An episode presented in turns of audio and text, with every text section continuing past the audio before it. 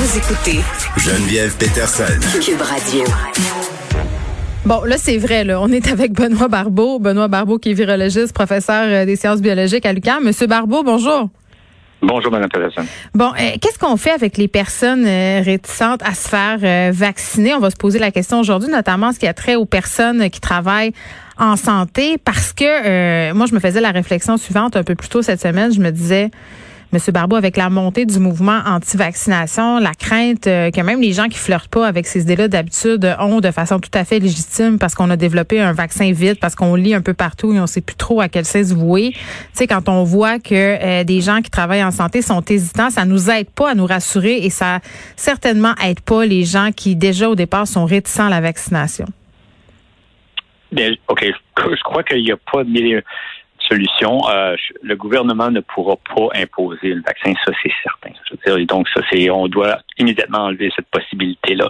La seule façon qu'on peut s'assurer que la population comprenne que le vaccin quand même euh, a un effet bénéfique, il faut vraiment euh, accentuer le, sa, distribution, c'est de faire comprendre que les mesures de sécurité, donc tous les tests qui déterminent, qui démontrent la sécurité de ce vaccin ont été faites et ont été révisées par des tous les organismes d'homologation. Alors, je crois qu'il faut, c'est une, c'est pas une discussion qui se fait en une journée, en quelques jours. Il faut répéter le message, il faut en discuter. Il faut, aussi être ouvert aux objections. Donc, quelles sont les craintes?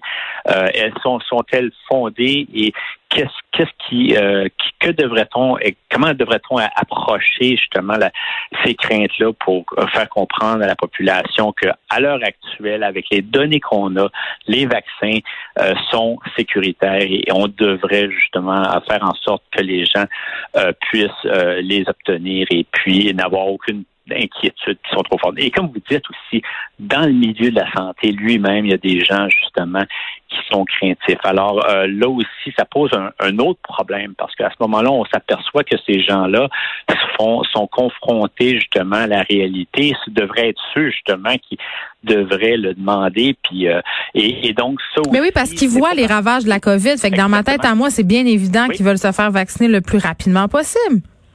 Oui, mais non, oui, exactement. Mais n'empêche que ces personnes-là ont aussi une opinion par rapport au vaccin. Donc, même s'ils voient que qu'il y a des ravages importants qui se fait au niveau de notre système de santé, n'empêche que eux ont, les autres aussi ont leur opinion par rapport au vaccin, hmm. euh, aussi consultent des médias sociaux, se font une tête donc euh, en fonction de ce qui circule, mais également aussi sont un peu curieux et pour certains malheureusement craintifs de la rapidité à laquelle euh, les vaccins ont été développés. Oui, puis ça, je peux le comprendre. Puis je pense que c'est important qu'on fasse la distinction, Monsieur Barbeau, entre les gens qui ont peur de la vaccination, mais pas qui ont peur, c'est-à-dire qui posent des questions, qui s'interrogent, et euh, ceux qui sont carrément anti-vaccins. C'est pas la même affaire je suis parfaitement d'accord.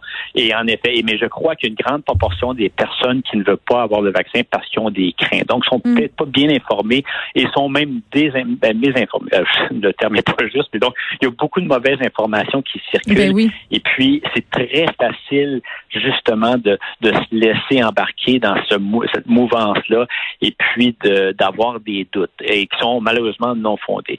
L'important, je crois, et ça, le gouvernement a une très grande responsabilité là-dedans, c'est de s'assurer d'avoir les informations juste, de les communiquer, mais de les répéter. Ouais, ben d'avoir une genre de forum de discussion, de s'assurer que les gens qui, qui, sont inquiets, qui puissent poser leurs questions et qu'on puisse au moins leur répondre. Et ça, c'est une bonne ouverture qu'on devrait avoir. Mais je pense que le message euh, quant à la vaccination est un peu difficile à passer parce qu'hier encore, il fallait préciser, là, je pense qu'on l'a répété 50 euh, 12 fois là, euh, à propos du fait que le vaccin contre la COVID ne t'empêche pas d'attraper la COVID, il diminue les risques de complications. C'était un message qui avait quand même été mal compris par l'ensemble de la population.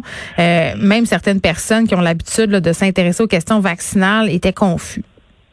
Oui, en effet. Donc, je crois que, vous savez, euh, il y a mais il y a beaucoup d'informations qui en ce moment sont oh, qui proviennent même des milieux scientifiques, des, mm. des, des, des milieux privés, mais aussi par les réseaux, les réseaux sociaux. Donc, euh, la part des choses doit être quand même bien bien faite. Et puis, il faut, certainement que le gouvernement arrive justement à des explications qui sont claires et qu'on comprenne un peu ce que les tests de phase clinique 3 démontrent et quelles sont en effet les données, qu'est-ce qu'elles sont capables de nous permettre de comprendre. Alors, c'est comme vous dites, donc les, ce n'est pas parce que vous êtes vacciné que vous, pour autant, mm. assurément, vous ne serez pas infecté. On sait que les informations qu'on a obtenues, les données qu'on a obtenues démontrent que lorsque vous êtes infecté et que vous êtes sujet, donc vous allez développer des, des symptômes, c'est à ce moment-là vraiment qu'on peut établir que les vaccins sont efficaces.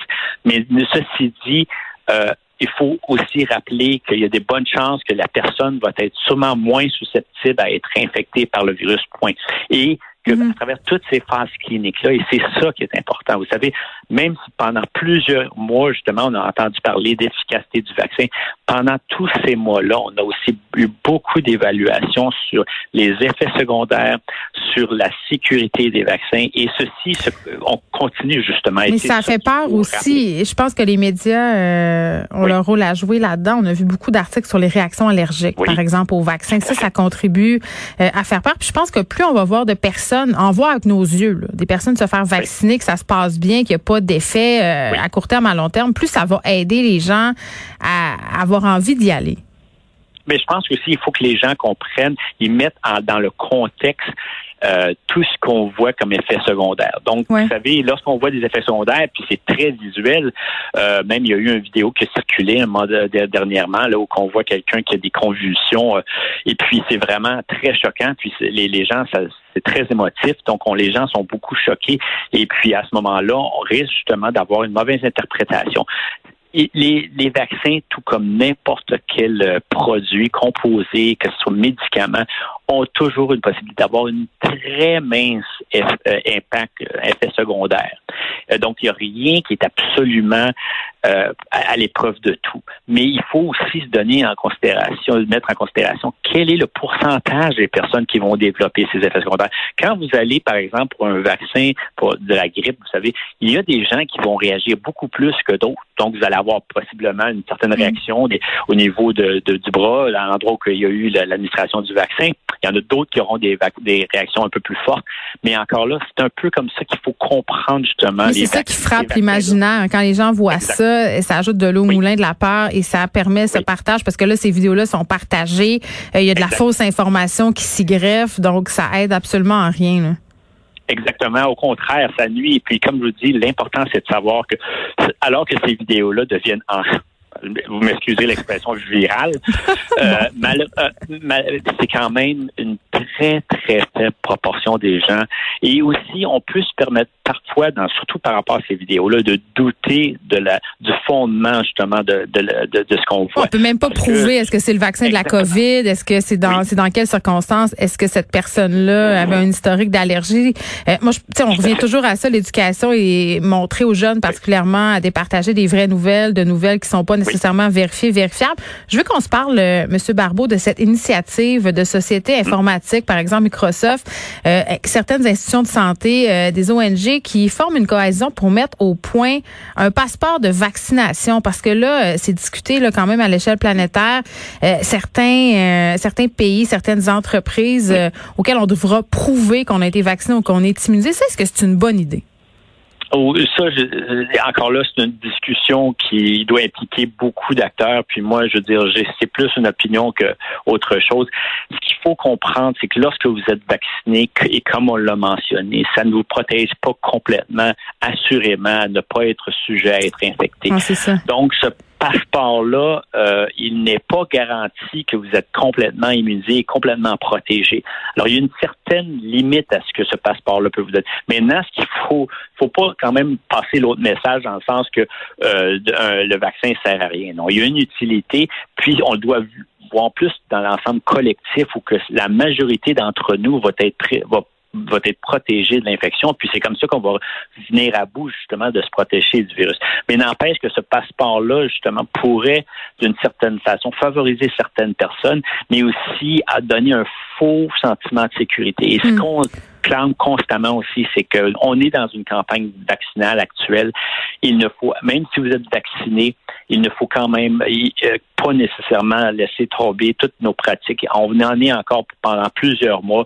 Il faut privilégier toutes les mesures de restriction pour nous assurer que la communauté, la population complète puisse vraiment traverser cette crise, puis qu'à l'autre bout, on va être vraiment dans une situation beaucoup hmm. plus normale et heureuse. Ben oui, on se le répète, puis on est tanné de se le faire répéter, mais ça demeure quand même ça la réalité. Puis je pense qu'il faut pas perdre de vue non plus, Monsieur Barbeau, que l'une des raisons aussi pour lesquelles on, doit se faire vacciner, selon moi, c'est pour justement euh, assouplir qu'est-ce qui se passe en ce moment avec notre système de santé là, qui est mis à mal. Si on a moins de complications, s'il y a moins de mortalité, ben forcément il y aura moins de pression sur le système. Donc ça fait aussi partie des raisons. C'est un effort collectif euh, qu'on doit faire. Benoît Barbeau, merci, qui est virologiste.